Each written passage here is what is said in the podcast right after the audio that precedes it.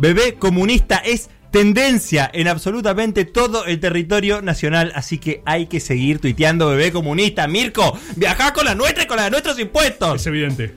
Ah, 1125809360, ¿cuál es tu permitido libertario? Te llevas un librazo de 1168 páginas. Sí. Eh, ah, yo lo estoy interviniendo. Bien, Obvio, eh, obvio. va a estar intervenido por Caricias. La rebelión de Atlas, para vos, en inglés, eso sí, porque nos lo merecemos. Como también nos merecemos, bebés comunistas, este storyboard. Espectacular a todos los bebés comunistas que están del otro lado. Eh, vamos a un storyboard particular. Yo creo que lo interesante con toda tribu social, y digo esto como reflexión general, es derribar los propios prejuicios. Hay algo ahí de ejercicio para realizar. Y yo creo, también como breve introducción, que hay una génesis liberal eh, con la cual nadie, a ver, nadie está conceptualmente en desacuerdo con la libertad. Cuando vos ubicás la génesis de las ideas de libertad, por ejemplo, muy asociada a Estados Unidos, ¿no? Eh, las ideas políticas y filosóficas fundantes del liberalismo yanqui, eh, como fue el acto patriótico, ponele, ¿vieron el Tea Party? Sí. ¿Saben por qué se llama Tea Party? Por el acto Ah, de- por el barco por- ese, ¿no? No, es la, es la protesta de tirar saquitos de té al mar porque no querían pagar Eso, impuestos. en el barco. Pero En- los tiraron al mar, o sea, es un acto, un saqueo, un sabotaje, digamos. Ah, pero pensé que había pasado históricamente con un, con un barco lleno de, un cargamento lleno de té que venía de la India, ponele. y La seguimos en Twitter, hashtag bebé Dale, comunista. bebé este comunista. storyboard va a seguir y no va a tomar información que contradiga sus premisas. Muy bien. Efectivamente, cuando uno toma ¿no? ideas de libertad, eh, la, a ver, la cuestión de impositiva también fue agarrada con el, eh, la carta a los hacendados de nuestros patriotas. Sí. O sea, hay algo muy eh, ligado a la idea de no pagar impuestos y que eso te haga libre y que te haga un Estado-nación. A veces es más parte de tu mito fundante como Estados Unidos, a veces no tanto. Pero digo, ojo, nosotros también tenemos nuestros liberales que a veces nuestro arco progresista nacional los denosta muy rápidamente. Alberdi, por ejemplo, ¿no? Un tipo que es fácil entrarle por citas o por cosas, pero que también sería igualmente fácil decir que el chabón hizo la constitución nacional más viable y que perduró durante más tiempo en la República Argentina, por ende, un mecanismo institucionalmente idóneo, un mecanismo piola. Eh, Alberdi era un tipo que, cuando hizo un análisis del territorio argentino, agarró y dijo: Voy a hacer una convergencia entre nuestra pulsión unitaria, pero las representaciones federales que tenemos. E hizo una suerte de constitución Claro. compensatoria. O sea, un tipo que básicamente, a diferencia de mucho otro intelectual de izquierda, pensaba desde este suelo, ¿eh? Más pragmático. Totalmente. Yo creo que en ese pensamiento, cuando vos rescatás cierta historia de los liberales, los clásicos, todos fueron cracks. O sea, si vos agarrás a Adam Smith, Sí. escribe La riqueza de las naciones, es un es como Einstein, el otro programa que hablábamos. Cualquier persona que se sienta y formule una idea de mundo que permita modelos de pensamiento que con eso generás ciencia, te pensás, te repensás, construís estado, lo que sea, Hmm. tenés que tener un bocho animal, ¿viste? Eh, yo creo que un poquito desde ese lugar hay que agarrar cierta perspectiva histórica, al menos así la disfruto más yo. Igualmente, dado que este es un especial libertario, vamos a hablar de lo que más odian los libertarios. Le- las mujeres. El Estado. No, los impuestos. Bañarse. Exacto, Keynes. John Maynard Keynes, ¿sí? Lo que más odian. Lo que más odian sí. los libertarios. Les voy a contar un dato. 160 años después del nacimiento de Adam Smith, nace John Maynard Keynes. ¿Saben por qué dije 160 años? Porque nació exactamente el mismo día que Smith. Oh, Nacieron los dos un 5 de junio, pero exactamente 160 años después. Eh, Keynes fue un eh, economista británico, discutiblemente es el economista más influyente del siglo XX, ¿no? al menos de la primera mitad, ponele. Eh, quiero aclarar, recuerden que yo no soy economista, ¿sí? Eh, yo soy Ah, una ¿Sos entidad... astrólogo? ¿Sos abogado? No, quédense tranquilos porque soy una entidad superior, soy un abogado. O sea que sí les voy a decir lo que pasa con la economía y no los voy a cagar como los economistas. Seamos honestos, nadie se banca a los economistas y aparte mienten siempre. Keynes era un británico, ¿Qué es ¿sí? que estudió en la Universidad de Cambridge, donde también fue profesor. Es un tipo con una personalidad muy llamativa, un chabón que amaba las artes, un coleccionista de libros de Isaac Newton, tenía manuscritos de Newton, el chabón, ¿no? Le encantaba la ficción también, o sea, eh, un loco que volaba en varios campos. ¿Qué es lo que hace Keynes? Eh, por lo cual básicamente a mí me parece muy admirable Inspirar a Axel. No solo inspirar a Axel Kisilov Economía con su, sin corbatas. con su tesis, sino que, a ver, permítame este abordaje, eh, siendo lo más irrespetuoso posible a gente que estudió esto. Keynes es un poco el vendedor del monorriel de los Simpson, Sí. ¿sí? Ah, voy a Ya me cae bien. ¿sí? Keynes es un tipo, eh, lo voy a decir eh, en criollo como yo lo entiendo. Es como la falopa. Yo- Sí, es como la falopa, sí, igual. voy a llegar a eso.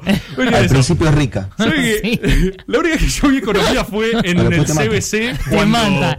La verdad que después te mata. cuando todavía derecho tenía que ver economía. Un saludo a Martín Trombeta, mi profesor de economía del CBC. Todo lo que yo diga se lo pueden reclamar a él, ¿sí? Del CBC, o sea, está pelando el CBC. Sí. Es un nivel de precariedad Sí, esto. sí. ¿Qué hace Cambiémosle el nombre. ¿Qué hace Keynes? Keynes primero, dato, piensa entre guerras, ¿no? O sea, es un tipo que Claro. vio el mundo prendido fuego. O sea, le tocó eh, una tierra quemada para proponer, che, ¿qué hacemos ahora? ¿Viste? Veía todo en la Sí, medio que lo que se le ocurra a alguien iba a estar bien. Sí, casi que cualquier cosa, tipo, che, si vamos en esa dirección, wow, Keynes, caminamos y no morimos. O sea, ya era algo mejor que quedarse quieto y morir de inanición, ¿no? Entonces, Keynes señala esto con una formalidad que dice, no hacemos nada porque no hay plata, y no hay plata porque no hacemos nada. O sea, Una Yo, suerte bitch. de, sí, de, de paradoja en la cual dice, che, loco, et- et- está mal, o sea, nos estamos quedando quietos, nos inmoviliza el propio miedo, las expectativas no ayudan.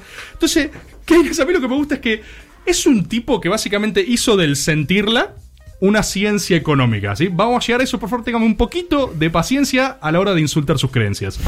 El tipo lo que dice es, si hacemos un shock de demanda agregada, de la forma que sea, este motor, por habichuelas mágicas, va a volver a arrancar, ¿sí? O sea, yo- Imprimamos. Exacto, cualquier cosa, lo que sea, vos sos el Estado, shock de consumo, imprimí guita, repartí guita, era guerra, hagamos pozos y pongamos gente a llenarlo como la reta con la plaza, ¿viste? Que la, Sí, sí. las revienta y tiene otro, bueno. Vamos a cambiar estas veredas una vez cada dos meses. Sí, lo mismo. Entonces Ken agarra y dice, tengo una solución mágica, confía en la gente y dice, che, Ken, estás loco. Y dice, no, Lo de no. las habichuelas es verdad. Sí, habichuelas. Tengo, unas crazy habichuelas. Si confiar en esto va. Entonces, la primera discusión que se desprende de las habichuelas es un rol activo del Estado, ¿no? Esto es la cuestión más filosófica, lo que se esconde detrás de la discusión mágica. Porque ¿quién hace esto? Mm. El Estado. El Estado hace este shock. El Estado tiene la capacidad de incentivar la demanda agregada. Él también señala un segundo nodo de sus preocupaciones, que es la llamada paradoja de la frugalidad, que es si ahorrás, te morís. Fíjate qué contraintuitivo esto. Él dice que en épocas de crisis la gente tiende a resguardar lo poco que tiene, ¿no? Claro, y la Por- plata no sirve para comer, básicamente. Exacto, entonces todos están en sus casas ahorrando y es nadie como guita. cuando dice, oh, dinero sirve para cambiar bienes y servicios. Exacto. y. Keynes dice, chicos, ¿saben que con esa plata que están ahorrando pueden comer? ¡Wow! Guacho, acabo de ver un capítulo de Los Simpsons y me voló la cabeza, dice Keynes, ¿entendés? Entonces, el chabón dice, dejemos de ahorrar, gastemos la plata. ¿Y con qué tabica esta hermosa teoría de los feeling it's? Con algo que a mí me vuelve loco, que es literalmente los animal spirits. ¿Qué son? ¿Qué son los animal spirits? Sí. Es la forma científicamente económica de decir sentirla. Keynes lo que no puede explicar... Es Claudio María Domínguez el Sí, chabón. es lo que... Ah, ay, ojalá esto esté enojando a mucha gente. Eh, lo que Keynes dice es, eh, los, la- los comportamientos del mercado se manejan también por animal spirits. O sea, por lo que la gente tiene ganas de hacer y tiene exóticos feelings que no puedes controlar y la gente lo va a hacer. Entonces, lógicamente... Pegarle a mi señora. Por ejemplo, tengo un animal spirit. Bárbaro. Esto, lógicamente, como debe estar pasando con esta amable columna, enoja Sí. a mucha gente en ese momento. Por ejemplo, alguien que se enoja es el austríaco Hayek, otro economista, que dice, eh, che, eh, me están jodiendo. dice, Lo de las habichuelas, ponele Él que la te la estaba dejo sintiendo pasar. por otro lado. Hayek era un austríaco que estaba en su Austria hecha pelota, que están muriendo de inflación, o sea, otros problemas. Y Claro. Hayek ve a este chabón, este británico, con su mostacho seductor, diciendo, oh, oh, oh, si ponen plata todo va a salir bien. Habichuelas. Claro, y Hayek era un tipo que decía, loco, por Dios, esto es una locura, esto va a salir mal. O sea, no puede ser que este tipo haya encontrado una solución mágica donde tipo tirando plata a todo el mundo, todos somos felices. Es obvio que esto va a salir mal. De hecho, hay un, hay un video en YouTube muy gracioso. ¿Vieron esa gente que hace estos raps históricos? No sé si ubican ese formato. ¿Ah? Son unos yankees que hacen. Arroz con habichuela, mi abuela. Exacto, eso, Lisa. Eh, hay un rap todo tiene que ver con todo. un rap histórico de Hayek versus eh, Keynes que es muy gráfico cómo retrata esto, porque los retratan los dos llegando a una conferencia y Keynes es tipo un rockstar. Y es tipo, oh señor Keynes, pase por acá. Y el chavo, viste, de joda, fiesta, qué sé yo. Y Hayek atrás diciendo, hola, sí, yo también vengo. Ay, ¿vos quién sos? ¿Venís con él? No, no, yo soy Hayek. ¿entendés? O sea, chon que la pasaba muy mal. Y justamente el chon que señala, che, esto va a salir mal. O sea, lo que señala Keynes está yendo a 200 kilómetros por hora contra un paredón. Es una burbuja. En cuanto alguien la pinche explota. Y sí. La frase, ahí viene la famosa frase de Keynes, eh, o sea, Hayek dice, esto en el largo plazo sale mal, Keynes dice, en el largo plazo estamos todos muertos. Tiene razón. O sea, una cosa de eh, presente mágico, ¿viste? Eh, de hecho, lo fiestero de Keynes también parece Los que era- fiesteros de Keynes, esto anoten, los Sí. fiesteros de Keynes. Lo fiestero de Keynes también parece que era eh, literal. Hay una biografía de Keynes de Davenport Hines que hace un registro exhaustivo de algo que hacía Keynes, que es llevar una, una suerte de bitácora sexual de todas las personas con las que garchaba. Eh, Keynes parece Bien. que se garchó desde sus eh, 17 años a sus 33, que se casa, Sí. 200 chabones. Bien. ¿Sí? Y lo llevaba registrado. Cap- capaz hay algo de envidia, ¡Qué ¿no? Es un buen número. Sí, es un poco raro. Sí, eh, de hecho, el, el chabón lo anota en su diario, por ejemplo, mozo de cuadra en Park Lane, el sueco de la Galería Nacional, el recluta francés. Igual, pero. Sí, po- oiga, ¿qué tampoco lo juzguemos por su vida privada, ¿no? Acá- no, si no, era son- con consentimiento, estamos a favor de que el garche todo lo que quiera garchar. Jugar no, libre. jugar no, al contrario. De hecho, es bastante difícil. Eh, tuvo como en, el, en este registro unos 200 amantes distintos en ese periodo. Por ejemplo, en 1909 dice que tuvo 65 encuentros sexuales. Bastante Qué bien. suerte realmente. Y en este momento de cuarentena, eh, más gente lo debe estar envidiando. Y bueno, quizás hay algo de la bronca libertaria que tiene que ver con su amplia actividad sexual. Sí. ¿No? Que andás a ver. O con su pelo con pelo. Andás a ver con su Eh, gran registro, ¿no? ¿Qué es lo, ¿Cuál es el gran problema para gente como Hayek? Eh, Sí. e- Este es el nodo, ¿no? Las ideas de Keynes, lo maligno que tienen, es que funcionan. O Sí, sea. pero hay- 10 años. eh, sí, hay estados que empiezan a incorporar esto, sí, o sea, posguerra, y dicen, che, loco, escuché este Keynes, vino con unas habichuelas que daban re crazies, las acabo de probar, no sé cómo estoy volando con estas habichuelas. Empiezan a funcionar, y entonces, claro, menos bola le daban a Hayek a los otros. De hecho, Chris, hace un rato vos hablabas de Milton Friedman. Sí. Milton Friedman arranca hablando en una época completamente keynesiana. Era como, che, loco, sos un gil. O sea, ¿qué me venís a hablar de los problemas de ampliar la base monetaria? Fíjate la fiesta en la que estamos, ¿entendés? Claro. Con Keynes y 200 hombres desnudos, ¿entendés? O Y sea, sí. ¿qué, qué venís a romper las bolas vos, exótica persona de un metro cincuenta con tus recetas monetarias? Es raro, ¿entendés? Otra vez cuesta con la petisofobia. Cuestión, los estados lo aplican, ¿viste? Eh, empieza a pasar esto, y el que discute también estas cuestiones, como le decía, es Milton Friedman. Milton Friedman es un personaje con una mística abismal. Le recomiendo videos, frases. Tiene esta cosa del economista liberal que a veces se aplica acá en nuestro país también, que son mucho más simples de entender. Hay veces, no sé si ubican esta paradoja, ¿viste? Por ejemplo, Melconian. Sí. Es un chabón que te hace metáforas y cosas que las repiten tus familiares viejos, ¿entendés? Argentina cuando fue al fondo es un bombón. ¿Te das cuenta? Así, te habla así y vos decís, eh, este tipo tiene ese acento de esa gente que me caga habitualmente en la ferretería y eso Pero me da que me más cae confianza. bien. Claro, me da más confianza. El ferretero que me caga me da más confianza que el exótico Kisilov, ¿entendés? Que es tipo raro, es académico. Qué pesado. O sea, me lo banco, pero qué pesado que Chilov, la verdad, es muy aburrido de escuchar. Sí, a ver, Axel. hay que decir también, ni Hayek ni Friedman nunca usaron, por ejemplo, el término neoliberalismo para sus doctrinas. Ellos se consideraban liberales, un retorno a los clásicos. Eso es muy discusión de redes que vos decís el neoliberalismo tal, co- tal cosa y te saltan 10 a decir No existe. el neoliberalismo no existe. Exacto, exacto. Digo, hay, que- hay que tomar esas cosas también. Eh, Friedman tenía ejes contrapuestos a esto. Él decía, el mercado es el mejor regulador social y de sí mismo, no el Estado. ¿entendés? O sea, donde, donde Keynes le decía, eh, bueno, pero los intereses privados no coinciden necesariamente con Claro. Públicos. eh, Friedman igual le decía, incluso si no coinciden, son más deseables. O sea, el Estado se Total. manda más cagadas. Vos fíjate, también hay que decir algo en favor del capitalismo como sistema que lleva más de 200 años más o menos caminando.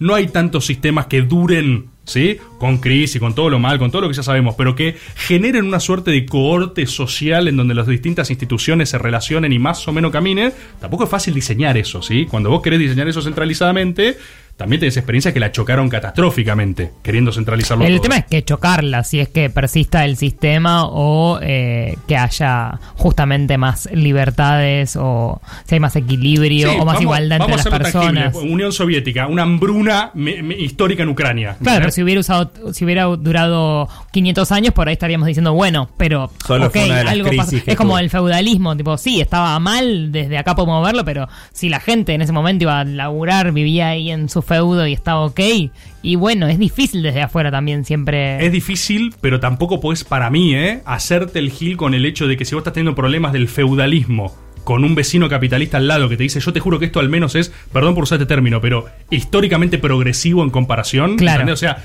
yo entiendo que lo mío tiene problemas, pero vos est- estás teniendo una suerte Sos una bomba de tiempo. Claro, estás teniendo una un genocidio por hambruna, ¿entendés lo que te digo? O sea, Igual ahora vivimos en Igual es lo mismo ahora. El, el mundo en el que vivimos, que desemboca después de esos 200 años de capitalismo, tiene un 1% de personas que es más rica que 4 mil millones de otras personas. Totalmente, totalmente. Qué hippie lo que acabas de decir, Cristian. No, pero es verdad, es verdad, eso también es cierto. O sea, Sí, hay problemas sé. estructurales que son un quilombo y que también el propio capitalismo se está planteando cómo resolverlo. ¿eh? No es que enormes capitales no te dicen esas cosas también. Hay que contemplarlo eso.